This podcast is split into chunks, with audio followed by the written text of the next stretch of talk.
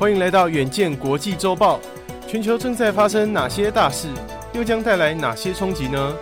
远见 On Air 每周精选三则关键议题，解析背后脉络与影响，和你一起接轨国际。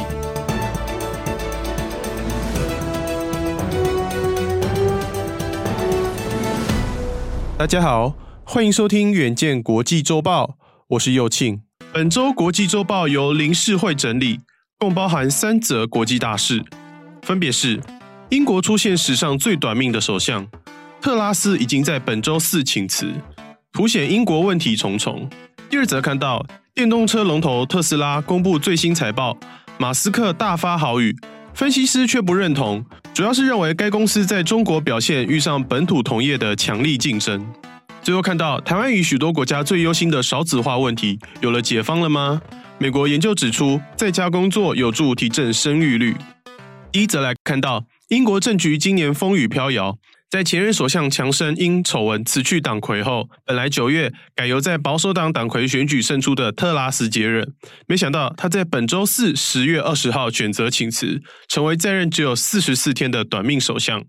而就在上周，特拉斯的财政大臣夸腾才因政策不当被迫去职。为何会如此呢？主要是英国自从脱欧后，经济状况就逐渐下滑。在今年俄乌战争后，更和许多欧洲国家一样遭遇高通膨的冲击。然而，特拉斯新任团队一上台，在裁员没有着落下，就让政府大肆举债，宣布高达数百亿的减税政策。同时，如此撒热钱，等于还要加剧英国已经飞天的通膨。美国诺贝尔经济学奖得主克鲁曼便预言，特拉斯的新政策明显错误，将陷入大灾难。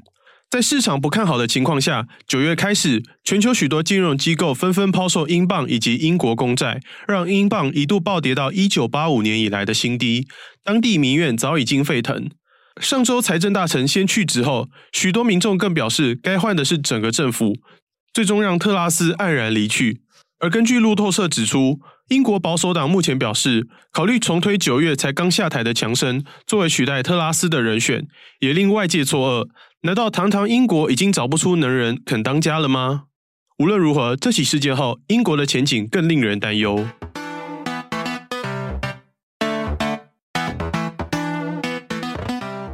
第二则看到，电动车业龙头特斯拉在十月十九号公布最新财报，一向爱发豪语的马斯克在会上依旧强调该公司的前景光明，看好市值有天会超越苹果与沙乌地阿拉伯国家石油两家公司的总和。实际上，特斯拉在本季营收两百一十四点五亿美元，因为汇兑损益二点五亿美元，表现低于华尔街的预期。第三季生产已经恢复正常，这一季交车量为三十四点三万辆，虽然成长也低于分析师预期。特斯拉团队并指出，今年由于生产分销模式的改变，可能无法达到全年交车量年增五十趴的目标。但许多华尔街分析师却认为，疫情以来的供应链危机已经解除。特斯拉的交车量不如预期的真实原因是在中国市场上遇上逆风。像是金融服务公司古根海姆的分析师法利则指出，在第三季，特斯拉在中国的交车等待时间已经从二十周缩短到一到四周。而各家电动车销售目前在中国仍普遍强劲，特斯拉的表现却相对疲弱，显然在当地市占正在流失当中。事实上，中国同业比亚迪在近期表现亮眼，已经让特斯拉受到威胁。根据十月三号比亚迪公布的九月新能源车在中国的销量，就比去年同期成长快两倍，高达一百八十三趴，也远超出市场预期。第三季车销量则为五十三点四万辆，其中纯电动车与混合车约各占一半。相较之下，特斯拉在今年第三季交车量为三十四点三万辆，比起去年同期成长仅四十二趴，就显得逊色。路波风险资本管理合伙人蒙斯特在接受 CNBC 访问时便指出，特斯拉在中国市场已经有明显的竞争对手出现，比亚迪实在表现得太好。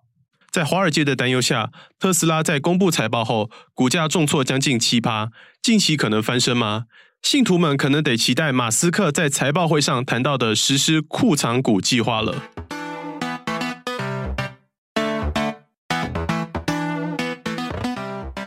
最后一则看到，台湾和许多已开发国家忧心的少子化问题，可能出现解方了吗？美国三位经济学家近期联合在美国经济研究所发表研究，指出，新冠疫情期间兴起的居家工作风潮，对于提高生育率有明显的助益。原来，经济学家在疫情时曾悲观的预言，这场疫情会让美国从二零一四年以来就长期下滑的生育率更为低迷。没想到，实际上的数据显示有翻身的迹象。经济学家们在深入调查与访谈当地妇女后，发现在家工作是让许多家庭决定育儿的关键因素。主要是这一波疫情下出现的生子潮，集中在拥有大学学历、首次当母亲的高社经地位妇女族群。她们之所以决定怀孕，是因为在家工作后，察觉可以有更多时间扮演母亲的角色，有很大的关系。像是一位接受调查的三十二岁母亲罗培兹，本身是在圣赫西工作的科技业人员。她指出，和另一半改在家工作后，发现通勤时间缩短，可以省出更多时间来好好扮演父母。确实是让两人决定育儿的关键性因素。此外，经济学家还发现，这个高社经地位的妇女族群，也是疫情以来美国撒热钱在房产与股市中受益的主要族群。家中经济状况变好，是促成他们愿意背负养儿包袱的另一个原因。当过往媒体谈到少子化危机时，常把问题归咎在高学历妇女不爱生育的上头。这个研究似乎指出不同的方向。如果各国政府能善用政策，让妇女有更充裕的时间与资源来育儿，少子化危机也许能迎刃而解。以上就是我们这周的国际周报，敬请大家每周锁定远见 On Air，帮我们刷五星评价、订阅、留言、分享，让更多人知道我们在这里陪你轻松聊国际财经大小事。我们下周见。